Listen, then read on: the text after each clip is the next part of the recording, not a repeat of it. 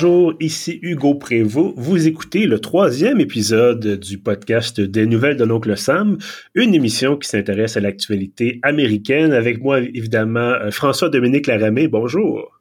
Bonjour Hugo. J'espère que tu vas bien.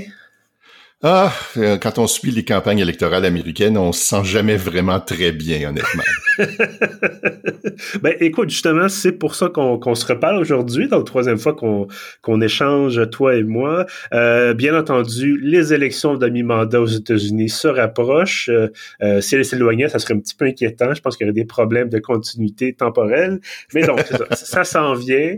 Et, euh, bon, premier épisode, je, l'ai déjà mentionné, on avait fait un peu un tour d'horizon des grands enjeux des grands problèmes peut-être euh, liés à ces élections de mi-mandat. On a parlé la dernière fois de la Chambre des représentants. Euh, on avait dit qu'il y avait aussi un petit peu de magouille, il y avait un peu de grenouillage, de jeux d'influence.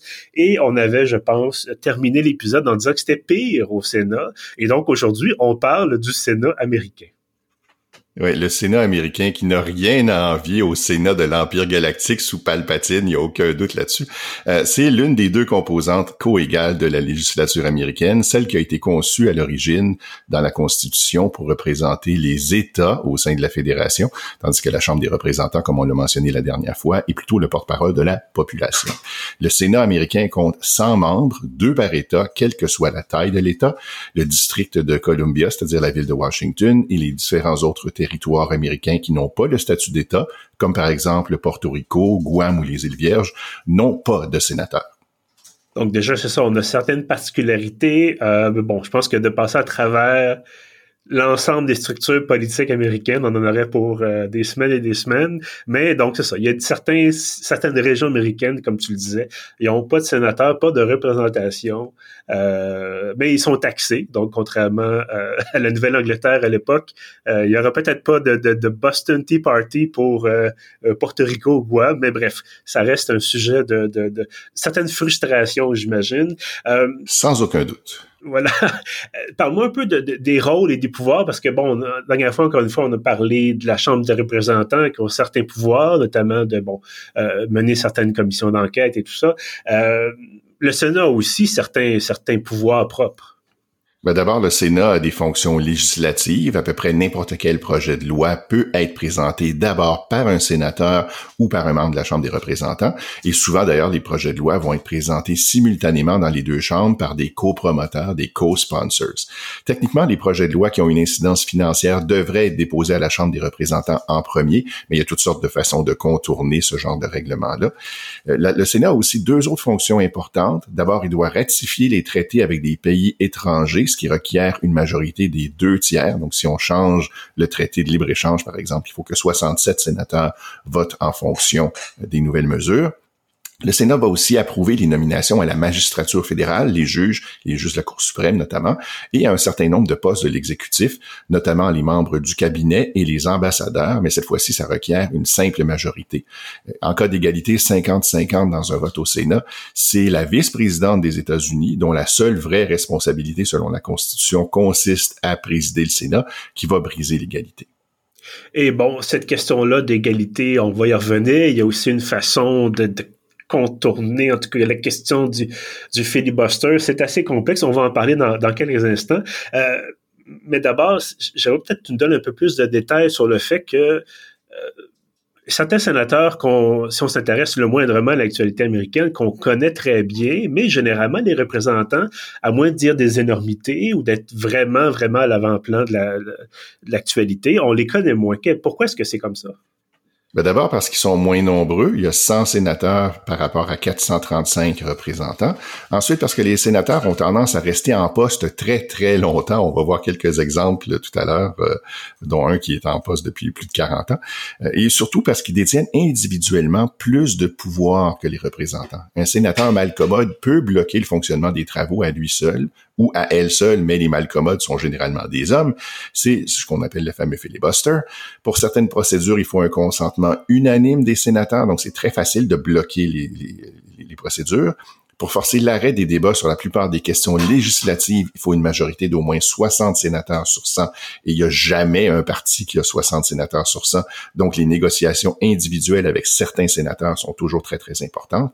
Donc, s'il n'y a pas de majorité de 60 pour mettre fin au débat sur une mesure, un ou deux malcommodes peuvent techniquement bavarder jusqu'à la fin des temps pour empêcher un vote. C'est une technique qui a de l'ancienneté, le fameux filibuster. Dans l'Antiquité, Caton le jeune utilisait une variante semblable pour empêcher Jules César d'obtenir une faveur, de se présenter au, consulat et d'avoir son, triomphe après une campagne militaire en même temps.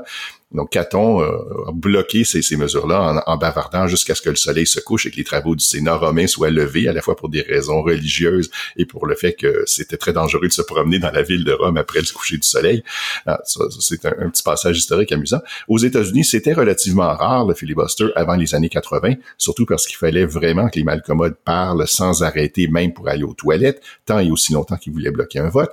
Maintenant, c'est plus courant parce qu'on se contente d'annoncer un filibuster et que le chef de la majorité retire la motion du calendrier législatif sans faire de chichi. Mais c'est quand même particulier de dire normalement c'est euh, majorité simple, donc un de plus que, que, les autres. Euh, ici, on pourrait parler d'une réponse claire à une question qui l'est peut-être aussi. Euh, donc. mais voilà. Mais euh, c'est ça. Là, finalement, c'est vrai, mais c'est pas vrai. En tout cas, il y a, des fois, on regarde ça de, de, loin, puis de loin étant du Canada notamment, puis on se dit, mon Dieu, à quel point est-ce que ça peut être dysfonctionnel? C'est extrêmement euh, alambiqué, le fonctionnement du Sénat américain, mais c'était pas une institution qui était prévue pour être démocratique à l'origine. Déjà, les, sénateurs, dans les premières années, étaient nommés par les législatures d'État. Ils n'étaient pas élus au, euh, au, suffrage universel dans la plupart des États avant l'adoption d'un amendement à la Constitution au début du 20e siècle. Donc, c'est une institution qui a pour but de bloquer les changements trop rapides. On s'attendait à ce que ça serve de euh, d'éteignoir pour les passions qui viendraient de la Chambre et effectivement, c'est plus que vrai. Euh, justement, tu parlais que les sénateurs sont maintenant élus, euh, mais pas, pas au même rythme ou à la même fréquence que les représentants. Non, les sénateurs sont élus pour des termes de six ans, et contrairement à la Chambre où tous les sièges sont à pourvoir à toutes les élections, le Sénat va se renouveler d'environ un tiers à tous les deux ans. Il y a donc soit 33, soit 34 élections régulières pour des postes de sénateurs à tous les deux ans. Cette année, c'est le groupe de 34 qui doit être renouvelé. Il peut aussi y avoir des élections spéciales qui s'ajoutent lorsque des sénateurs démissionnent, qui sont élus à d'autres postes ou qui décèdent en fonction. Cette année, il va justement y avoir deux élections spéciales une en Californie pour combler les deux derniers mois du mandat de six ans auquel Kamala Harris avait été élue en 2016, celle qui a été élue vice-présidente en 2020. Le gouverneur de la Californie, Gavin Newsom, a eu la chance de nommer un sénateur temporaire pour occuper son siège jusqu'à l'élection de cette année. Mais pour les deux derniers mois, côté, règles, il faut, faut le remplacer par une autre élection. L'autre élection spéciale va avoir lieu en Oklahoma pour combler les quatre dernières années du mandat de Jim Inhofe, qui a annoncé sa retraite on peut le comprendre, il va avoir 88 ans le 17 novembre, il était peut-être temps qu'il aille se reposer. Donc en tout, il y aura 36 élections, mais seulement 35 sièges de sénateurs à l'enjeu, parce qu'en Californie, le même siège est soumis à deux élections, une pour un terme de six ans et l'autre pour les miettes du terme précédent. C'est un peu ridicule, mais ce sont les règles. Euh, tu disais, bon, il y a différentes portions, euh, évidemment, du Sénat qui sont renouvelées à, chaque deux ans en fonction d'un mandat total de six ans par groupe, évidemment. Euh, mais là, c'est ça, on n'est pas seulement, c'est pas seulement, par exemple, 36 ou 34 démocrates ou 36 ou 34 républicains. Il y a aussi une répartition, puis ça vient jouer dans, les chances de, si on veut, de gagner ou de conserver le Sénat, dépendamment du parti. Exactement. Ça dépend de quel siège est à l'enjeu, de quel État des, élections cette année. Et cette année, sur les, les 35 sièges à l'enjeu, il y en a 21 qui sont détenus par des républicains et 14 par des démocrates. Les sénateurs sortants et les sénatrices sortantes tentent de se faire réélire dans la grande majorité des cas. Il n'y a que six sièges républicains et un seul siège démocrate qui sont ouverts, donc il n'y a pas de candidats sortants qui tentent de se faire réélire. Donc, avant de commencer l'élection, les démocrates et leurs alliés sont déjà assurés de 36 sièges qu'ils n'ont pas à à défendre dans une élection et les républicains de 29. Donc, une petite amélioration, un petit avantage pour les démocrates. Et euh, encore une fois, évidemment, il y a les mêmes partis au Sénat qui sont aussi à la Chambre des représentants et à la vie politique américaine en général. Donc, on le dit, Parti démocrate, Parti républicain. Euh, est-ce qu'il y a un parti qui a un avantage en allant aux urnes? Absolument. Bon, on, a déjà mentionné un petit avantage pour les démocrates qui, ont, moins de sièges à défendre cette année, mais dans la composition du Sénat elle-même, les républicains ont un avantage énorme à cause de la disproportion de la représentation qui favorise les petits États ruraux conservateurs à un niveau qui est franchement ridicule. Par exemple, la Californie, qui a une population de 39 400 000 personnes, euh, c'est un peu plus que le Canada, a deux sénateurs. Le Wyoming, qui a une population de 581 000 personnes, soit 200 moins que la ville de Winnipeg, a aussi deux sénateurs. En 2020, par exemple, Cynthia Loomis, la sénatrice républicaine du Wyoming, a gagné avec 198 000 votes, tandis qu'en 2018, Dianne Feinstein, la sénatrice démocrate de la Californie, a gagné avec 6 millions de votes, soit 30 fois plus que Loomis, et en plus, Feinstein avait gagné contre un autre démocrate, Kevin DeLeon, parce que la Californie tient des élections primaires ouvertes à tout le monde, et que le meilleur républicain avait fini troisième et s'était même pas qualifié pour l'élection générale. Donc, le journaliste Ian Millizer euh, du média américain Vox a calculé que si on attribuait la moitié de la population de chaque État à un de ces deux sénateurs, pour avoir une idée de, la représentation globale, les 50 démocrates, incluant Bernie Sanders du Vermont et Angus King du Maine, qui sont techniquement des indépendants, mais qui sont alliés aux démocrates, ben, chacun de ces 50 sénateurs démocrates représente environ 40, euh, la, totalité de ces sénateurs euh, démocrates représente 41 500 000 personnes de plus que les 50 républicains. Bon, évidemment, le résultat serait pas le même si on tenait compte des pourcentages de vote reçu plutôt que de juste donner la moitié de la population de l'État à chacun, mais l'effet est bien réel et il est tout sauf accidentel. Pendant toute l'histoire des États-Unis, la composition du Sénat et l'intronisation de nouveaux États au sein de la fédération a été conçue, entre autres, pour jouer avec la, marge de profit, la marge de contrôle au Sénat la raison pour laquelle il y a deux Dakota, par exemple, le Dakota du Nord et le Dakota du Sud parmi les 50 États américains, même si les deux mis ensemble ont une population inférieure à celle de Montréal, ben c'est que le Parti républicain voulait pouvoir compter sur quatre sénateurs de plus garantis lorsque les États en question ont été admis dans l'Union en 1889. C'était un parti républicain très, très différent de celui d'aujourd'hui, mais ils obtenaient tous les sièges à ce moment-là et ils ont encore tous les sièges aujourd'hui. Et là, tu as une liste pour nous assez exhaustive d'ailleurs de plusieurs endroits où il y a des courses à surveiller. Ouais, les États où il y a vraiment des chances de voir un changement de couleur sont rares, surtout quand les sénateurs sortants se représentent, ce qui est presque toujours le cas.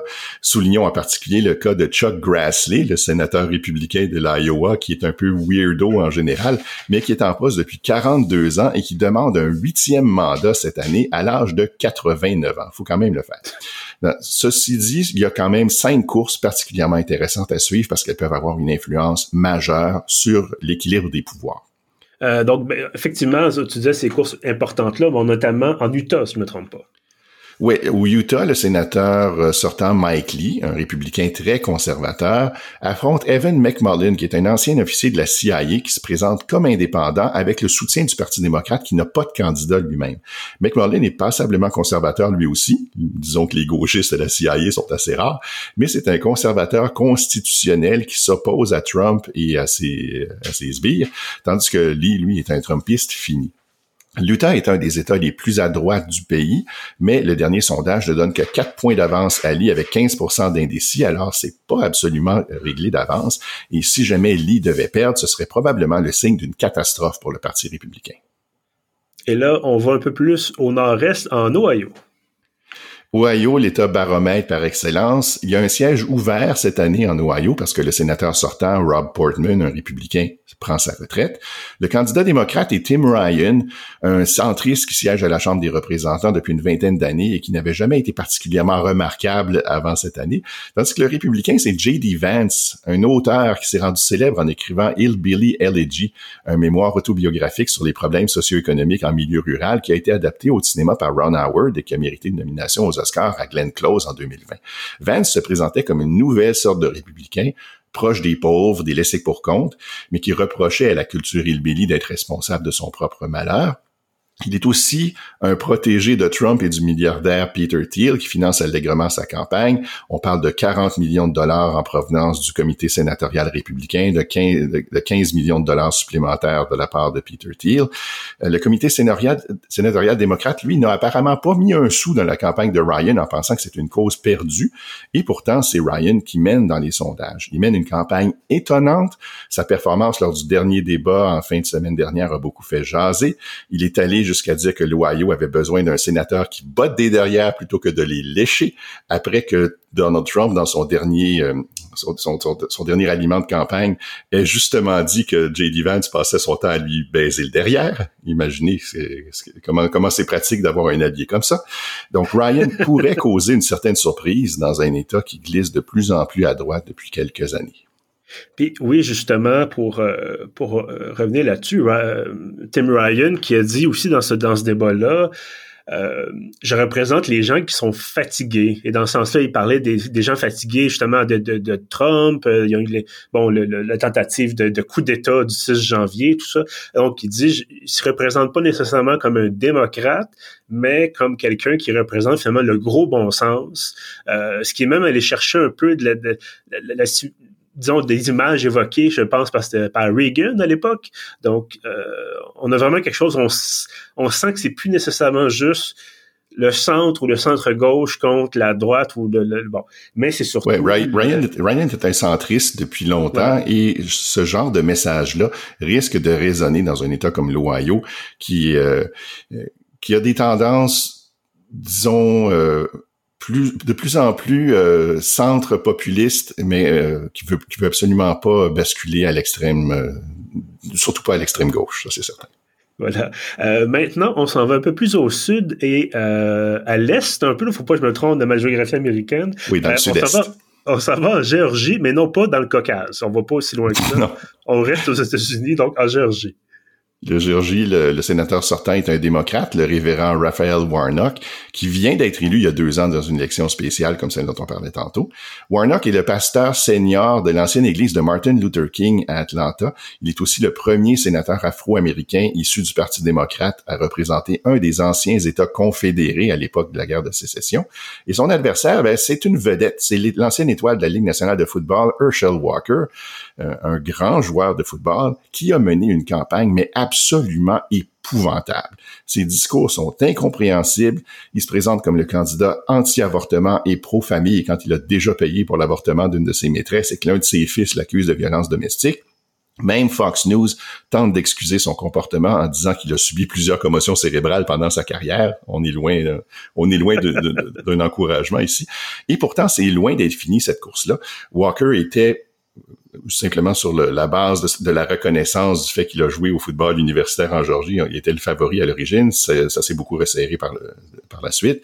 Euh, parce que les, mais quand même, c'est quand même serré parce que les chrétiens évangéliques blancs semblent se ranger derrière Walker plutôt que contre le pasteur baptiste qui a le malheur d'être démocrate. C'est une campagne qui est très intéressante à suivre parce que toutes les élections sont toujours extrêmement serrées en Georgie et parce que c'est une très rare élection sénatoriale qui met aux, aux deux candidats afro-américains si jamais Walker devait gagner, ce serait une perte catastrophique pour les démocrates qui ont vraiment besoin du succès en Géorgie pour, euh, pour, avoir au moins une percée dans le sud. Et on en verrait, je pense, de toutes les couleurs de la part du nouveau sénateur Walker au cours des six prochaines années. Ça serait un spectacle probablement très amusant, mais un petit peu déplorable en même temps. On reste sur la côte est avec un État qui, comme l'Ohio, est un ancien État industriel où il y a eu beaucoup de pertes d'emploi, fermeture d'usines. Donc, on s'en va en Pennsylvanie. Pennsylvanie a une autre élection ouverte pour remplacer un sénateur républicain qui prend sa retraite. Cette fois-ci, c'est Pat Toomey. Les républicains présentent le docteur Mehmet Oz, un ancien protégé ah, d'Oprah Winfrey. ancien protégé d'Oprah Winfrey, qui anime une émission de télévision quotidienne depuis plusieurs années et qui a la mauvaise habitude de faire la promotion de remèdes de charlatans. Son adversaire démocrate, c'est le lieutenant-gouverneur de l'État, John Fetterman, un géant de 6 pieds 8 pouces, tatoué, au crâne rasé, très à gauche, qui fait campagne en short et en hoodie, qui vit dans une ancienne concession automobile qu'il a retapé lui-même plutôt que dans la résidence officielle du lieutenant-gouverneur, mais qui a subi un accident vasculaire cérébral au mois de mai.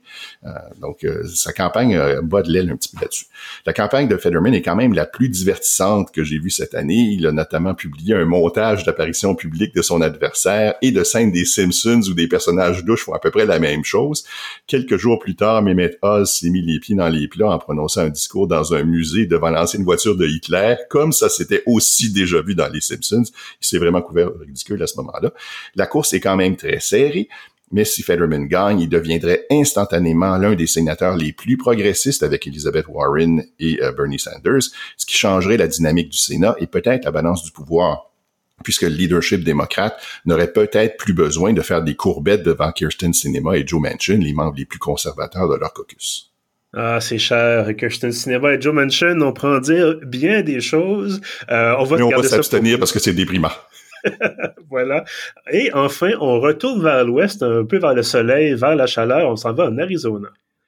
En Arizona, le sénateur sortant est un démocrate cette fois-ci, c'est Mark Kelly, l'ancien astronaute dont la femme, Gabby Giffords, a été victime d'un attentat à l'arme à feu quand elle siégeait à la Chambre des représentants.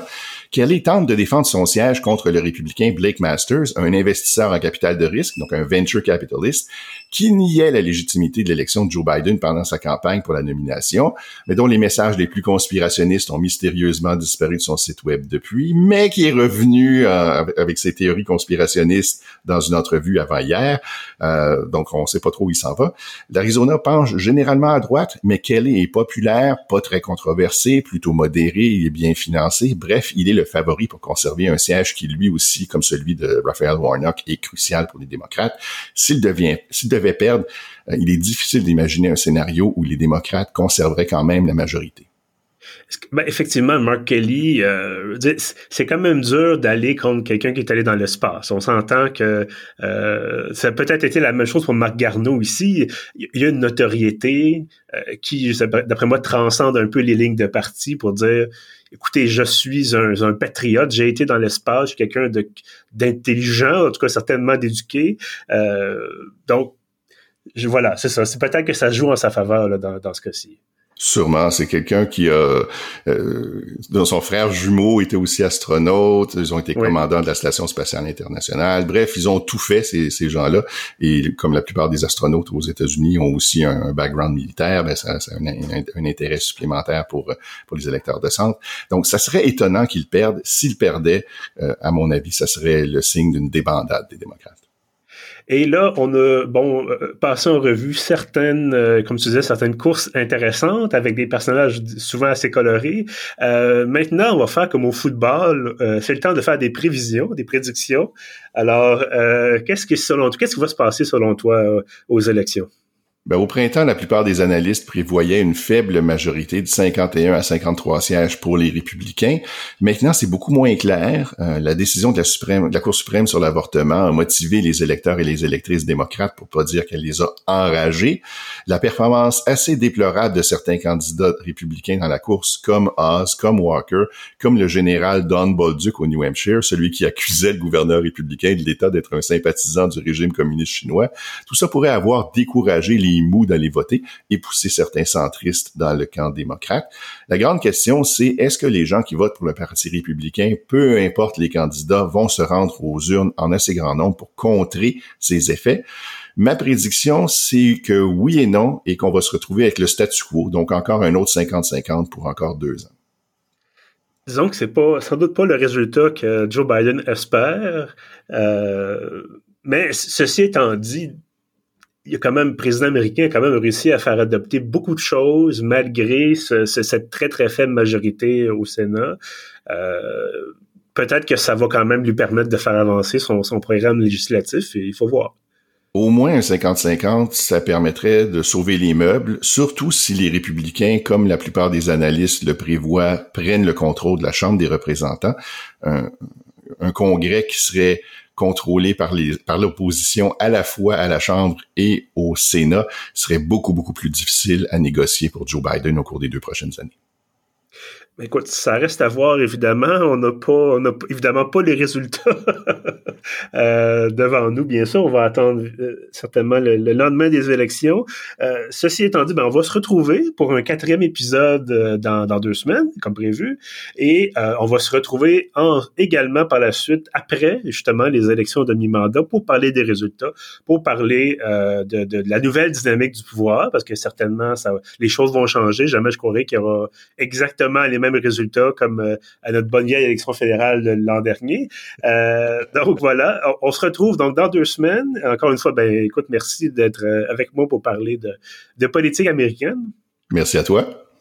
Et à ceux qui nous écoutent, évidemment, merci d'être là. Euh, vous pouvez rattraper les euh, deux autres épisodes de, des nouvelles de l'oncle Sam. Tout ça, c'est sur pieuf.ca. C'est également sur Spotify, sur Google Podcast, sur Apple Podcast et sur notre hébergeur Balado Québec. En terminant, je vous invite évidemment à vous abonner à l'infolettre de pieuf.ca. Vous allez sur le site web dans la colonne de droite, il y a un formulaire qui se remplit très rapidement et chaque samedi, ça vous donne droit à l'ensemble de nos contenus, y compris, bien sûr, les podcasts. Sur ce, merci et à bientôt.